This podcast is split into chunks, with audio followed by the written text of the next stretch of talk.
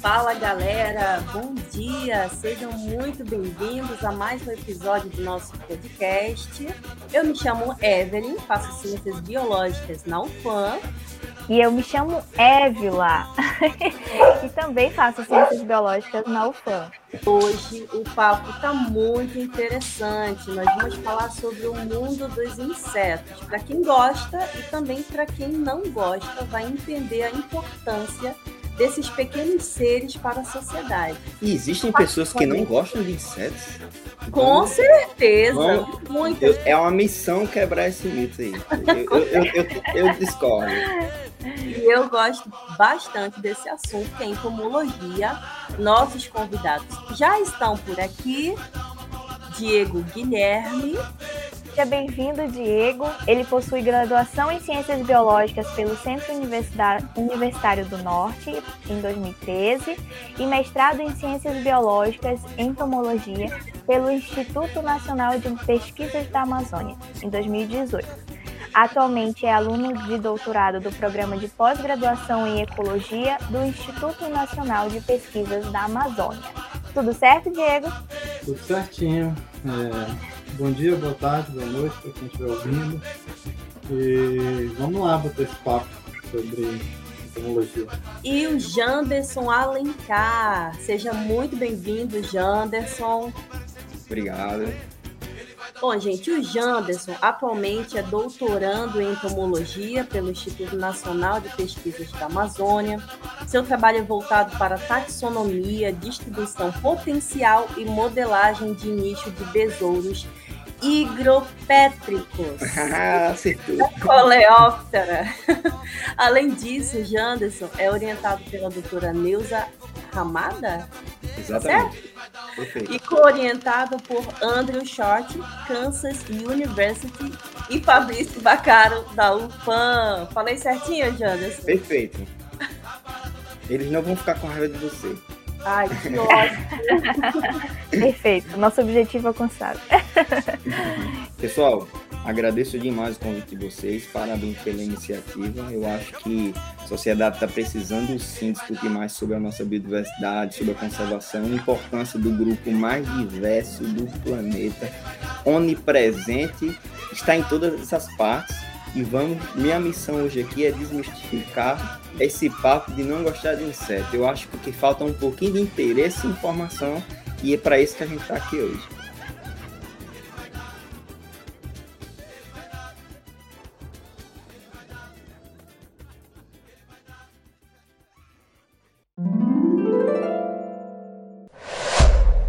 É babado, viu? E a nossa primeira pergunta poderia ser essa, né? Quem são, quem são essas pessoas que não gostam de inseto? Onde elas vivem? Olha, eu acho que eu posso. Eu tenho uma experiência para falar sobre isso. Comem. Pois é, Mas... eu. Pode falar. Então, na real, eu não curtia muito inseto. E. Acabou a tipo, amizade agora. Não. não, acho que a gente já falou sobre isso eu, eu não curtia muito porque eu, desde moleque eu não.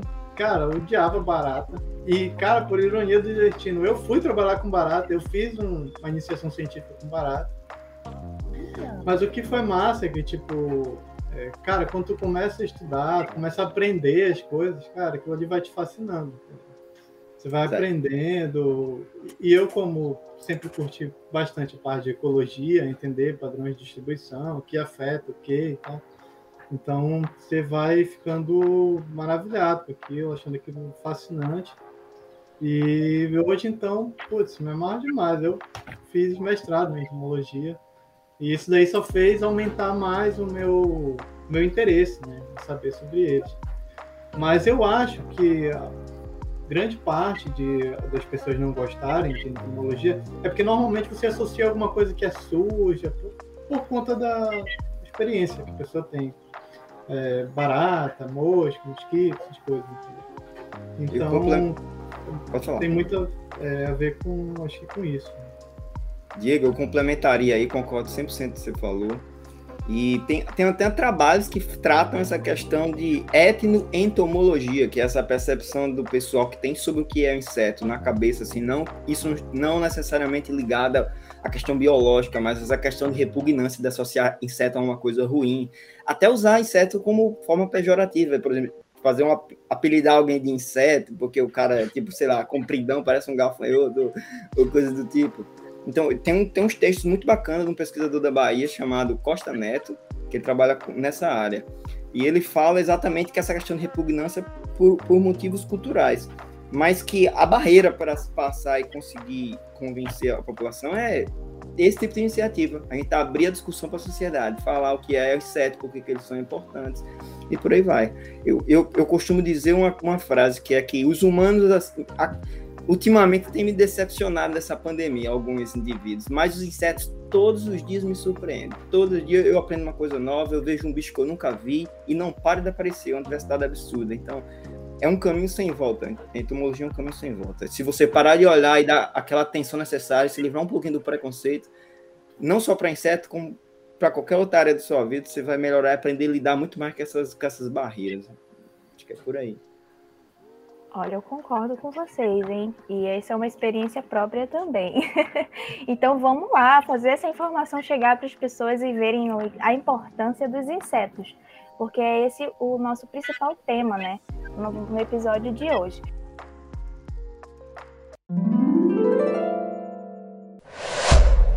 É babado, viu? É, então a gente vai agora para nossa primeira pergunta, de fato, né? Eu queria que vocês falassem um pouquinho para o nosso público, né? Para gente, so, em um contexto histórico, como surgiu a necessidade dentro da sociedade de estudar insetos? Perfeito, agradeço a pergunta e vou começar. O Diego, por favor, me complemente caso eu tenha deixado passar algo importante. Eu diria que é, o fascínio pelos insetos é uma, uma coisa onipresente porque ele tá, eles estão em todas as áreas, em todos os lugares, são curiosos e importantes para a vida no planeta como um todo. Eles são, têm uma diversidade de cores e formas que não, não para de, de, nos surpreender e nem, nem eu, eu, diria que até poucos, pouco compreendido diante da diversidade que existe. Mas ah, esse interesse surge desde os egípcios antigos, que utilizavam, por exemplo, escaravelhos como símbolo de ressurreição. Eles utilizavam amuletos em sarcófagos, em tumbas, que representava é, o fato do, do besouro rola-bosta específico rolar as fezes à noite. É, eles associavam um, o deus sol, chamado de Crepe, é, como o, o fato deles rolarem, de, os, guiados pela Via Láctea, pelo Sol, as fezes de um lado para o outro, devido à luz, representaria, por exemplo, o nascer do Sol a vida e o pôr do Sol a morte. E quem fazia isso era o deus Crepe, que se ele se transmutava em um besouro para fazer. Então, desde a época dos egípcios, eles já tinham essa, os, os insetos bem presentes na sua, na sua cultura. Mas não se estendeu até aí. Nessa época, o pessoal era mais essa questão de curiosidade e a gente era um mundo muito religioso ainda. Aí se passou bastante tempo, a gente chega na Grécia mais ou menos em 384 a.C. Houve alguns trabalhos generalistas, como por exemplo de Alberto Grande, de Galeno, que trabalhava com anatomia, mas ainda eram trabalhos mais naturalistas, assim, de curiosos, de colecionadores, devido a, a, a serem coloridos e bonitos. Aí passou bastante tempo, até o século XVII, século XIX, onde era mais apto, era muito mais. É, a, a, atividade dos insetos é muito mais de curiosos e entusiastas. Mas ela passou a ser uma ciência a partir do século XIX, principalmente de meados do século XVIII, com o aparecimento da taxonomia do Linneu, anatomia comparada, fisiologia, comportamento e reprodução. É, até o próprio Lamarck, naquela época, e o Latrelli foram os primeiros pesquisadores e a naturalistas a agrupar os insetos em grupos de família. É, isso seguiu até início do século XX, onde houve avanços impulsionados pela genética, bioquímica e biofísica da área de morfologia, na área de sistemática, de fisiologia, biologia e ecologia. Uma entomologia recebeu mais uma área mais aplicada. Daí, no Brasil, viveu a transição entre esse período da entomologia do século XIX ao século XX. A gente pode destacar aqui que os primeiros entomólogos brasileiros eram naturalistas europeus, né, que vinham de outros países para pesquisar a fauna aqui. O Brasil é o país com maior diversidade de insetos do planeta, devido ao seu território grandes biomas. É, e esse, esse pessoal deixaram filhotes, eu diria que filhotes são pessoas que foram treinadas por eles. Mas ainda assim, nessa época, a entomologia era tratada com. A entomologia no Brasil, especificamente, era tratada com material de outros países, porque não tinha um compilado de informação da fauna de insetos que existia aqui. Um dos grandes trabalhos de pioneiro nessa época, mais ou menos 1938, 1960, foi de, o do grande e talentoso Ângelo Moreira Costa Lima, que publicou uma série de insetos que é conhecida até hoje, chamado Insetos do Brasil. A partir daí, essa foi a primeira iniciativa. O trabalho ele, ele foi muito importante para a época, mas devido ser o grupo mais diverso do planeta, ele deixou em alguns aspectos a obra não foi concluída. Isso avançou nos últimos 20 anos e algumas dessas lacunas foram preenchidas e ainda continuam a se preencher, com novos livros e guias sobre a fauna de insetos brasileiros. Eu vou citar como exemplo aqui, para resumir, de exemplos mais regionais, próximo à nossa situação aqui na Amazônia. Por exemplo, o Albertino Rafael e colaboradores são um pesquisador do INPE, professor, e tem um, inseto, tem um livro, desculpa, um, um livro muito importante chamado Insetos do Brasil, Diversidade e Taxonomia. Ele é um marco da história da entomologia no país. Também tem a professora Neuza Ramada, minha orientadora, considerada a rainha dos insetos aquáticos e colaboradores, que tem um inseto de insetos aquáticos da Amazônia brasileira, Taxonomia e Biologia, e tem um livro recente, de 2018, que é com invertebrados aquáticos como todo, que esse livro está em inglês, é, é Trout and Covert Freshwater Invertebrates. E tem um conhecido muito, um conhecido de vocês aí da UFAM, que é o Fabrício Bacaro, e colaboradores com Guia de Gêneros de Formigas do Brasil, uma obra muito citada e é muito importante para a entomologia. Eu vou, aqui eu cometi o pecado de propósito de deixar um montão de obras, porque a entomologia ela tem um, um histórico. Tem, existe. É, o Brasil produz muita informação de entomologia, e com certeza tem obras tão importantes quanto essas que eu não vou falar aqui, porque o tempo é curto.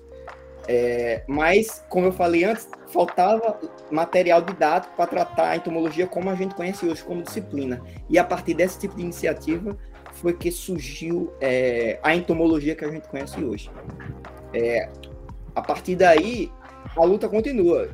E hoje, ainda assim, a gente tenta compreender e conhecer a nossa biodiversidade de insetos, precisando de mais pesquisadores e mais entomólogos, assim como em outras áreas. Como já nos comentou aí, é, tem muita produção sobre entomologia atualmente, mas é porque ainda precisa, na verdade, de, de a gente descobrir bastante coisa de, de inseto, porque existe uma biodiversidade muito grande, aqui principalmente relacionada à Amazônia, e tem muitos lugares que a gente não conhece ainda da Amazônia. Então, sempre que você vai, além de ter muitos lugares, tem muitos outros grupos que precisam ser descobertos. Então, você sempre tem espécie nova, todo ano tem espécie nova sendo descrita, é, sendo publicada. Então, é, essa biodiversidade, entomologia, ela ainda vai ter muito avanço ainda, porque ainda tem bastante coisa para descobrir.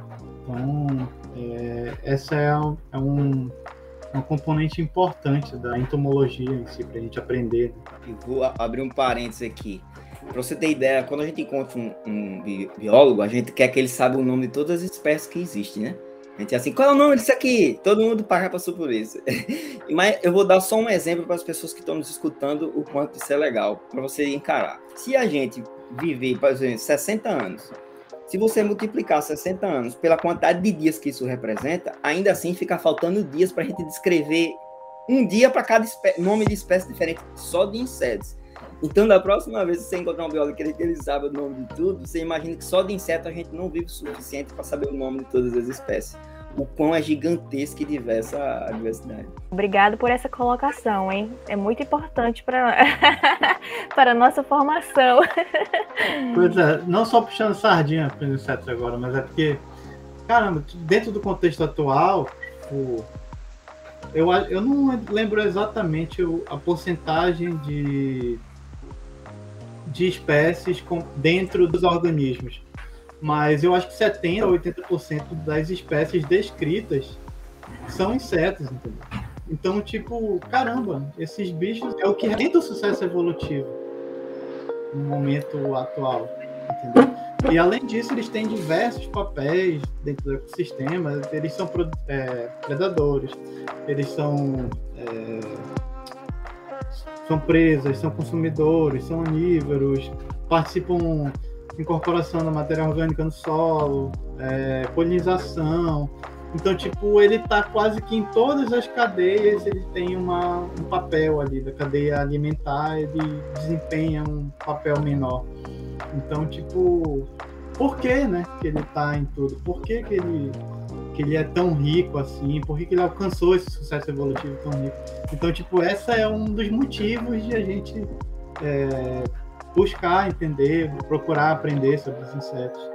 Isso aí é bem interessante. Né? A gente poderia gravar mais uns três episódios aí. É tanto assunto, né, que dá vontade de fazer mais vezes, falar mais sobre entomologia. Então, muito obrigada aí por responder essa pergunta que é extremamente interessante. É babado, viu?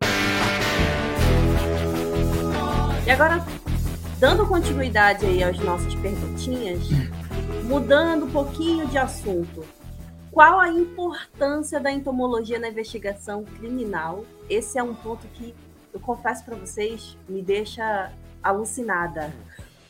Então, por favor, fiquem à vontade. Eu vou passar pro Diego, o Diego gosta disso. Mas, ó, eu diria que é o CSI dos, da entomologia. É o CSI, a galera da, das séries de crime, né? Nossa, tipo, eu acho que deveria até ser mais valorizado, porque é, é uma ponte importante pra gente chegar nesse pessoal. Na, na galera mais nerdinha, assim, Mano, tem cada história de desvendando crime, utilizando, porque o cara encontrou uma lava e não, esse cadáver, ele mudou de posição, ele não tava aqui, entendeu? Tudo porque essa lava aqui, ela é aquática, como é que tá também? Sabe? Não é louco, cara. Muito louco. É eu passo a palavra pro Diegão aí, o Diego manja disso.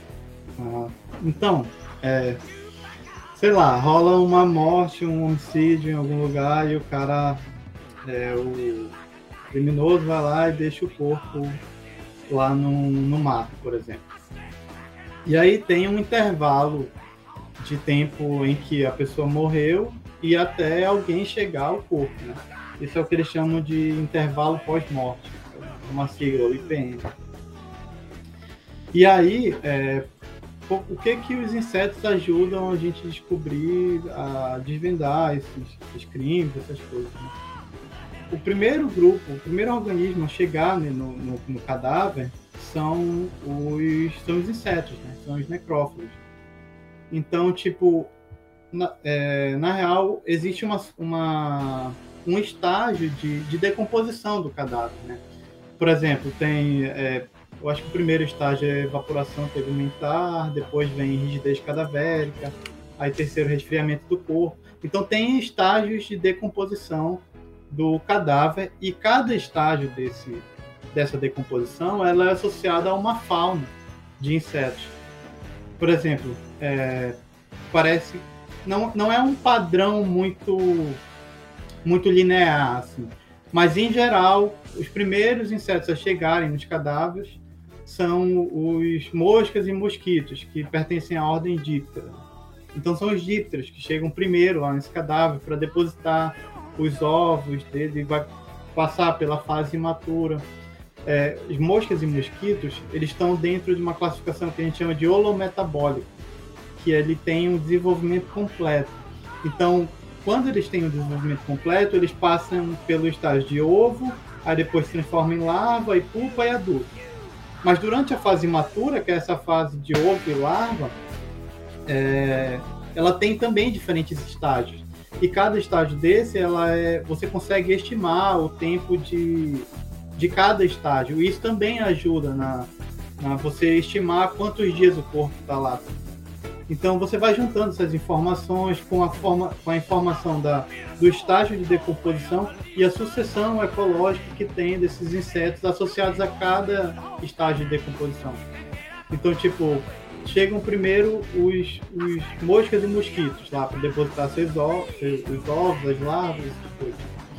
E aí, tipo, se, a, se alguém encontra o corpo em uma determinada fase onde tem muita mosca, muita larva ali naquele corpo, muito provavelmente você consegue é, estimar que ó, tem relativamente pouco tempo, poucas horas ou poucos dias que aquele corpo está ali. Agora, quando passa, um, passa para um estágio de decomposição um pouco mais avançado, já é uma fauna um pouco mais diferente, que já são é, tem muitos insetos, tem muitas moscas também, muitas larvas, tá? mas tem muitos é, insetos predadores, como por exemplo os coleópteros, que são os besouros, exclusivamente os besouros, que tanto se alimentam do corpo, do cadáver, quanto se alimentam das larvas também. Então essa mudança de, de composição de, de espécies, essa, essa sucessão ecológica do, dos grupos de invertebrados associada a cada fase, ela ajuda para você estimar o tempo. Então você chega lá no corpo, você vê que tem muito tem muitas larvas, muitos dípteros, mas também tem muitos outros insetos de, de muitos besouros lá. E aí você, ó, então é, é provável que que esse corpo ele já está num, num como ele está numa estágio de, de, decomposição um pouco mais avançado e tem essa fauna mais associada a esse estágio de, de, de decomposição, é, possivelmente esse corpo ele já está um pouco é, um pouco mais de dias, um pouco mais de horas. Aí depende muito de você saber o quanto você, é, quanto você sabe a associação daqueles grupos com, é, com os seus estágios né, de, de, decomposição. E assim a gente consegue estipular com muito mais clareza, com muito mais precisão, é, tipo esse intervalo pós-morte, entendeu? Então isso é super útil, né, para você.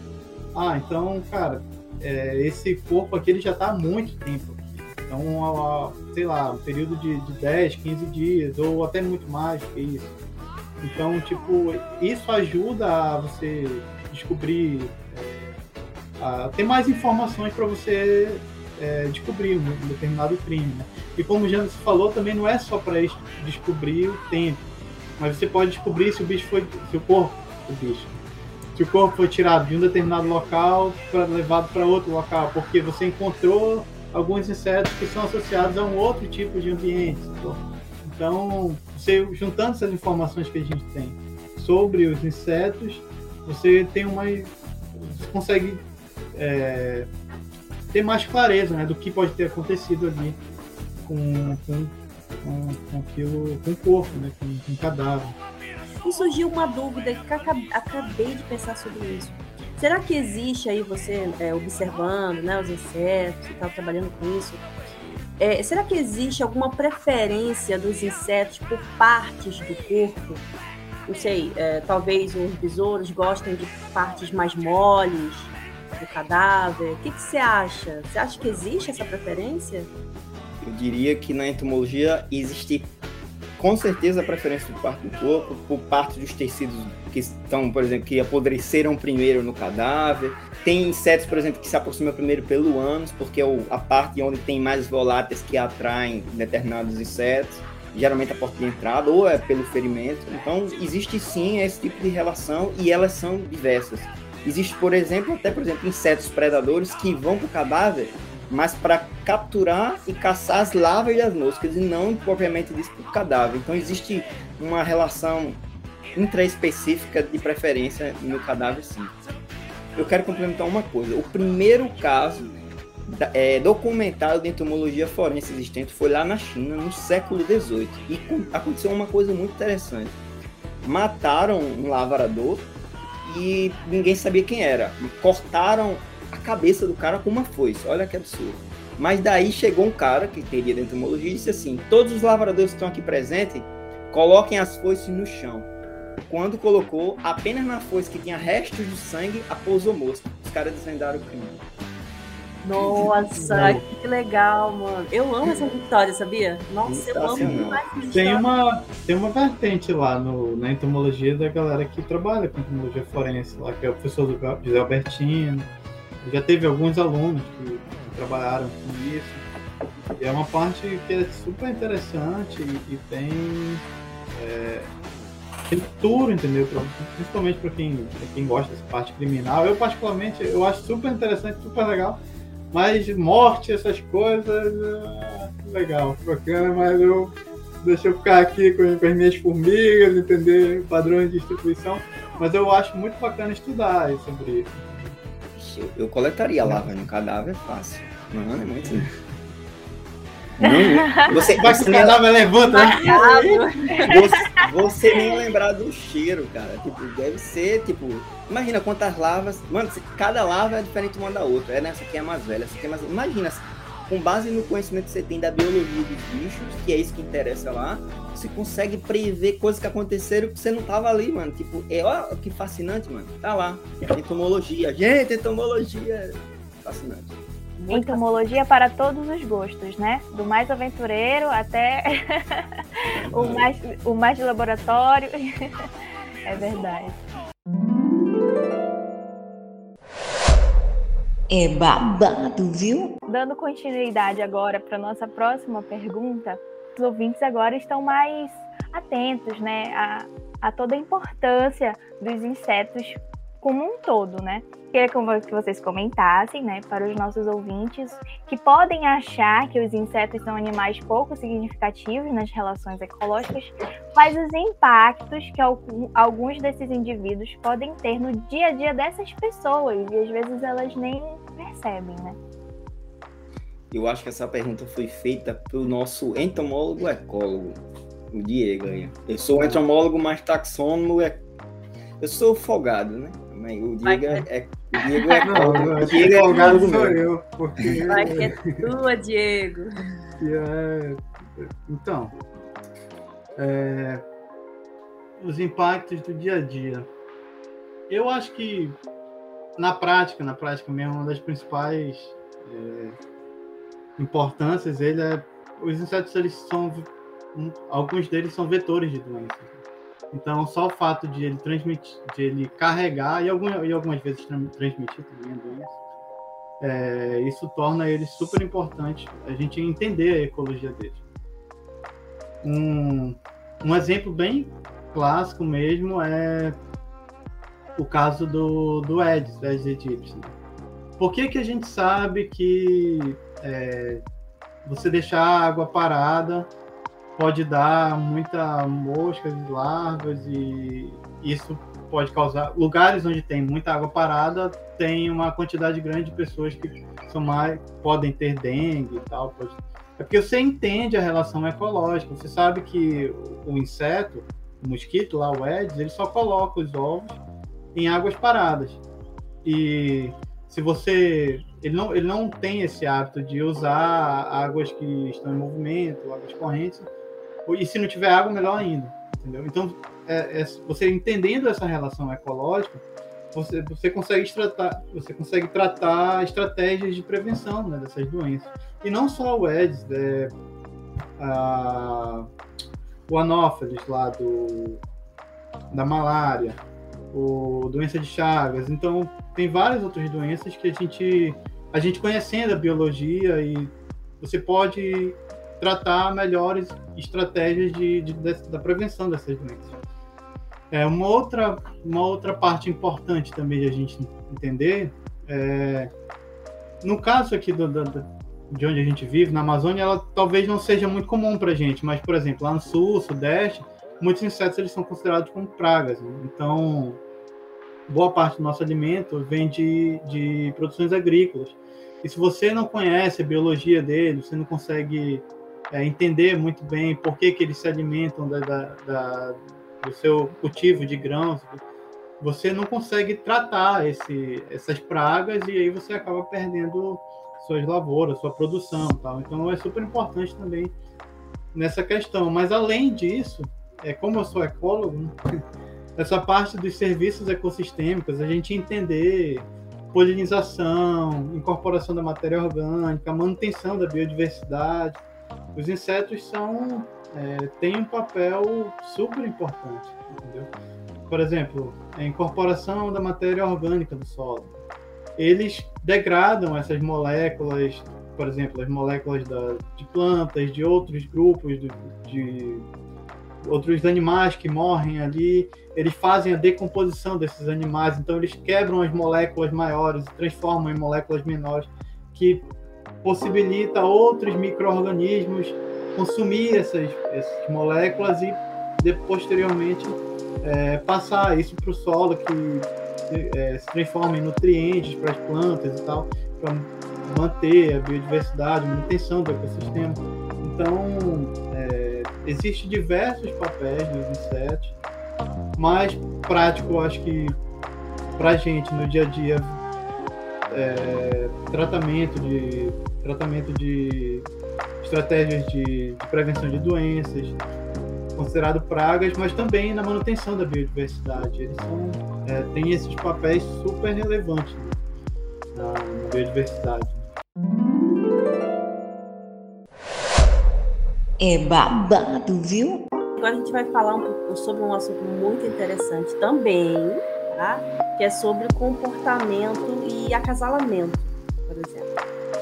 É, então, no mundo dos animais, existe um processo de acasalamento chamado corte, que é, é, é utilizado aí para atrair a fêmea para o ato reprodutivo. No mundo dos insetos, qual o comportamento de corte mais inusitado que vocês já presenciaram? Ó, o Janderson taxônomo, então ele é o cara que. Vocês já viram que ele não gosta quase nada de inseto, né? Tô vendo, tô vendo. Assim, eu acho que a, a, a dificuldade vai ser escolher um comportamento para dizer, mas eu vou falar o primeiro que vai vir na cabeça, que é um dos mais legais. Vou falar de, do rola bosta. Geralmente, quando. Vamos fazer um paralelo aqui aos seres humanos para ficar fácil entender quando antigamente o pessoal era mais gentil e tal, a gente dava flores, dava um bombom. e a gente, a gente agradava a nossa parceira e ela ficava feliz e tal. E a corte começava por aí, com certos agrados. No mundo animal é parecido, só que eles não gostam de flores nem de chocolate. Os rola não gostam de merda mesmo. Então, eles, ele, o macho vai lá, pega as fezes frescas, geralmente de bovinos, abrindo uma janela aqui. O comportamento de usar fezes é desde o cambre do, do Cretáceo Médio. Os rolabostas já pegavam fezes de dinossauro. Já imaginou a abundância? Para atrair e pressionar as fêmeas. Hoje em dia a gente não tem mais dinossauro aqui, mas a gente tem, por exemplo, mamífero, né? por exemplo, o boi. E eles vão lá nessas fezes, fazem uma bolinha, e essa bolinha tem que ser redonda o suficiente para facilitar o transporte e tem que ser grande o suficiente para que a fêmea se interesse e dizer assim, pô, aí tem recurso suficiente para os nossos filhos. Porque se chegar um machinho mequetrefe lá, com uma bolinha de merda pequena e uma que não seja redondinha, ela não vai querer. Ela vai escolher aquele cara que se esforçar para fazer. Ó. Tem que ser a merda redonda e tem que ser grande o suficiente. Ainda por cima, ele, ele vai rolar essa merda para um ponto específico e ela tem que estar de acordo. Vai cavar um, um, um túnel, vai enterrar isso. Eles vai vai acontecer lá a cópula, o bem bom para eles. ela vai ovipositar lá nessas fezes e aí vai sair as larvas, eles vão se alimentar dessas fezes. Isso é uma parte da história. É, e que eu acho super interessante, eu acho que eles são muito cortejadores, os rolabostes, eles são muito mal interpretados por eles. Mas também tem outro ponto. Dentro da, da família Scarabeide, e Dinastine e outros grupos de Scarabeode tem a questão do tamanho do chifre, que impressionou até o próprio Darwin. Geralmente, os machos têm chifres maiores, mas também há machos que não têm chifre. A gente chama de machos descornados. A gente chama de corno, o chifre nos besouros. Não, gente, cuidado para não fazer a piadinha. Aí, as, o que é que o tamanho do chifre representa para os animais? Representa que o animal ele utiliza aquilo ali para lutar por território, pelas fêmeas e para defender sua prole, seus filhos, sua família. Então, um chifre, um animal com chifre grande representa que ele é um cara, é, um bom pretendente para as fêmeas.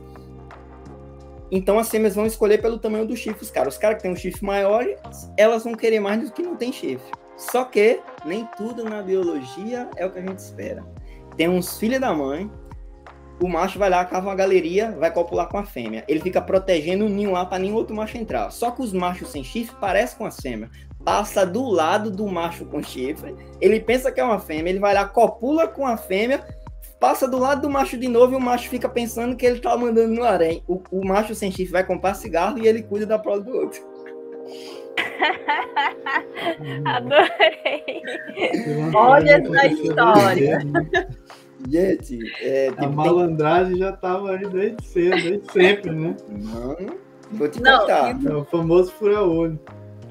Tarali, taral, ta, talari, tá, eu tô aprendendo. Talarico, talarico. né? Talarico. Olha a talaricagem, né? Talaricagem roda, ro, rola bostal. Não tem como não rir, Janderson. Você contando desse jeito é muito engraçado. É.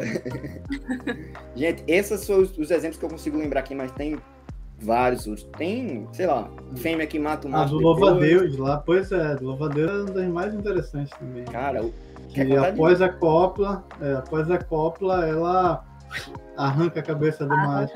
Mas aí a galera pensa que, ah, porque bicho é má e tal.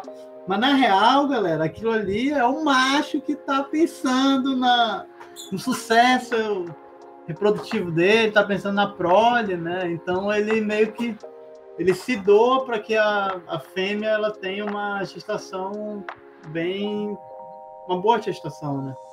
E aí ela quando ela come a cabeça do macho, ela adquire nutrientes, né? E assim ela consegue manter uma boa gestação para e a chance dela ter uma boa gestação e a prole se nascer saudável é maior. Então, cara, para te ver, né? a- a- parece que a é, é muito inteligente as coisas, né? Muito pare- parece que é pensado, né? Isso aí é Tem um muito livro massa. muito bom que eu vou indicar que fala bem, a discussão bem profunda e muito boa, clássico, todo biólogo tem que ler. Vou deixar duas literaturas pra você. O Gênio Egoísta do Richard Dawkins e tem A Escalada do Monte Improvável. Vão lá, procurem o Dawkins, vocês acham em PDF, mas Maravilha. é um livro que vai mudar a forma de vocês enxergar para a coisa. É numa perspectiva genética que molda todo esse comportamento. É uma coisa que a gente pode fazer um podcast só sobre isso, que é, nossa, é uma das áreas que eu mais amo da biologia. Só que eu amo mais Opa! Aceitamos sim, hein? Olha aí. E galera, e é- é interessante porque essas reflexões e, e essas perguntas que nós trouxemos estão abrindo caminhos para novos pensamentos, né? E principalmente novas dúvidas, né? Que é isso que a gente quer despertar nas pessoas que ouvem esse podcast também. Então, por isso que a gente tem esse, esse, esse portal de comunicação, né? O nosso contato no WhatsApp, porque a gente quer que esses episódios gerem é, novas dúvidas, novos questionamentos e novos conteúdos também, porque é tudo nesse sentido, né? Nesse objetivo. É babado, viu? Bom, e aproveitando aí as últimas falas, né, dos nossos queridos convidados de hoje, falando aí sobre acasalamento, diferentes tipos de corte, sobre o louva-a-Deus, né, o rola-bosta aí, uma, uma história super interessante. Qual o inseto mais diferentão, assim, que vocês já viram, que acharam interessante? Olha esse diferentão aqui. Qual inseto vocês já viram? Ah, Poxa, esse cara aqui é muito interessante. E É aí? você- é você comprar uma briga, você fez uma pergunta dessa com o né? É isso que eu já ia falar. Se, se foi difícil escolher a pergunta na resposta anterior, imagine essa, hein? Difícil. Assim, tá? Escolher um, assim, É, eu não vou. Primeiro, eu não sei porque eu sou tão apaixonado pelos insetos que eu, eu não consigo. Vou, não, eu não vou conseguir traduzir em palavras o quão o bicho é fascinante. Mas eu vou tentar.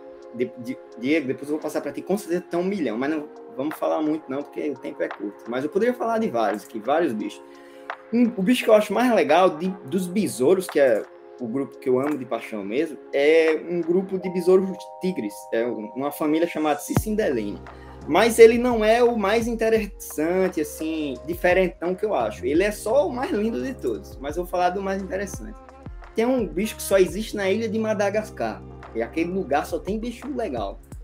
Que é o, o gorgulho girafa. Eu chamo assim, que é o Traquelóforos girafa. Ele pertence à família Curculione, uma família de besouro, daqueles gorgulhos que dão um feijão que a gente come em casa. Só que eles são diferentão. Ele tem um pescoço muito comprido. Alguém já deve ter visto na internet que eles são bem famosos. Ele, o macho geralmente tem de duas a três vezes o comprimento do pescoço do sexo oposto, né, da fêmea. E eles utilizam esses pescoços para ajudar na construção dos ninhos, briga por territórios e para ajudar a companheira para é, construir o ninho. E a forma como o pescoço é da fêmea e do macho é especializada para é, construir o ninho. É uma coisa, uma perfeição. Se você vir ele construindo, você vai entender o que eu tô falando. Eu vou deixar o link aqui com, com as meninas e elas vão disponibilizar para vocês. Mas vocês podem põe lá, besouro girafa de Madagascar. Vocês vão encontrar milhões e milhões de, de imagens do quanto os bichos são, são foda. Ó, tem, um, tem um documentário de três minutos da BBC que mostra exatamente o que eu estou falando aqui. Eu vou mandar para vocês. Mas esse é, o, esse é o bicho que eu acho mais interessante que eu consigo pensar agora.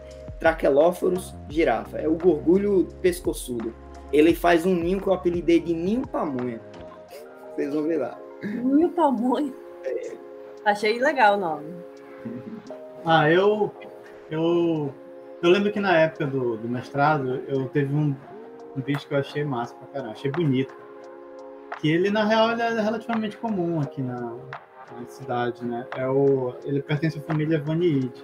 Eu não lembro exatamente qual é a espécie, mas ele é um himenóptera, né? Pertence lá às formigas, abelhas e, e abelhas e vespas.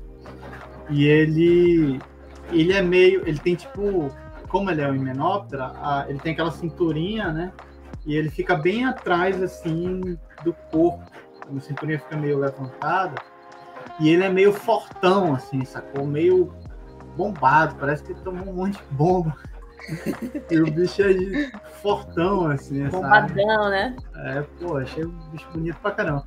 Mas, como eu sou é, Sou aluno também do Fabrício, não posso deixar de puxar sardinha para as formigas, né, galera? Ah, Porque formiga é o que há de mais moderno. Dentro do... Acho que É o bicho do momento. É, o Janus vai discordar, mas ok, no próximo. A formiga é um bicho muito interessante, muito massa. Eu curto pra caramba. Entender as relações dela com o ambiente, entender a relação entre elas também muito massa, eu acho.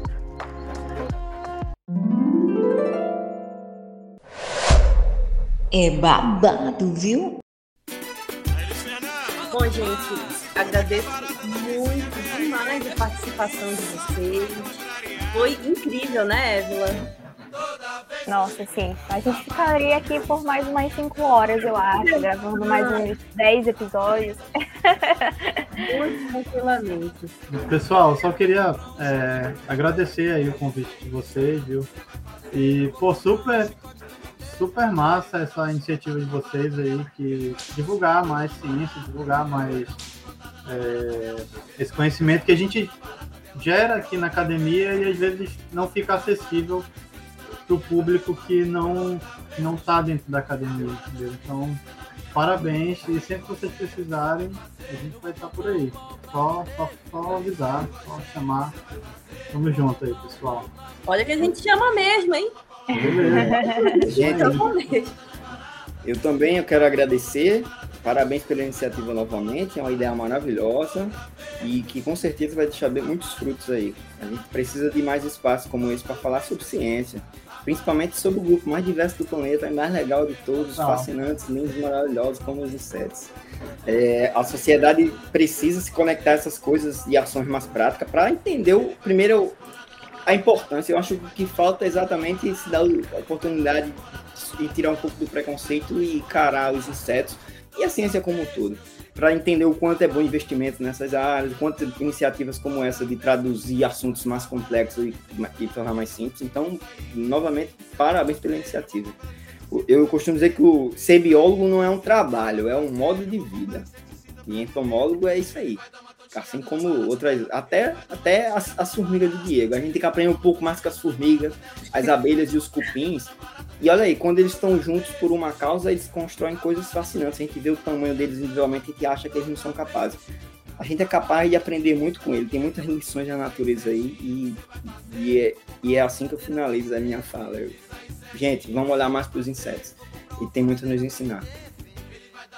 Eu tenho certeza que os nossos ouvintes ficaram convencidos com essa fala. Agora sim, a gente conseguiu é, plantar uma sementinha aí, né? É, bom, galera, a gente que agradece né, imensamente a participação de vocês, a disponibilidade. A gente sabe que a vida de um doutorando não é fácil, então a gente agradece demais a contribuição de vocês com o nosso projeto. E quem sabe, né, a gente não volta é, tratando dessa temática com novas dúvidas e a gente espera muito que os ouvintes participem e que também é, queiram conhecer mais, né? A gente traz aqui uma pequena, uma pequena parte, né? Um, muito leve, muito superficial de tudo isso que a gente é, conhece, que a gente estuda, que a gente busca conhecer, né? Então a gente quer realmente que as pessoas se interessem, mas é, a divulgação científica é também para abrir as portas para que essas pessoas tenham, vão, é, possam ir atrás, né, de dos artigos, da, de, de, verda, é, de, verdadeiramente tudo que se é publicado é, ali na sua íntegra, né? No, de fato, com seu conteúdo e que nós possamos cada vez mais tornar isso mais próximo do público, né? Que eles possam ter essa, esse interesse. Então a gente, eu agradeço de coração. Evelyn, você quer finalizar? Eu faço das suas palavras as minhas e aos nossos ouvintes. Até o próximo podcast. Aos nossos convidados de hoje, muito obrigada. E até a próxima, né? Se vocês quiserem aí voltar, a gente conversar mais. E é isso, gente.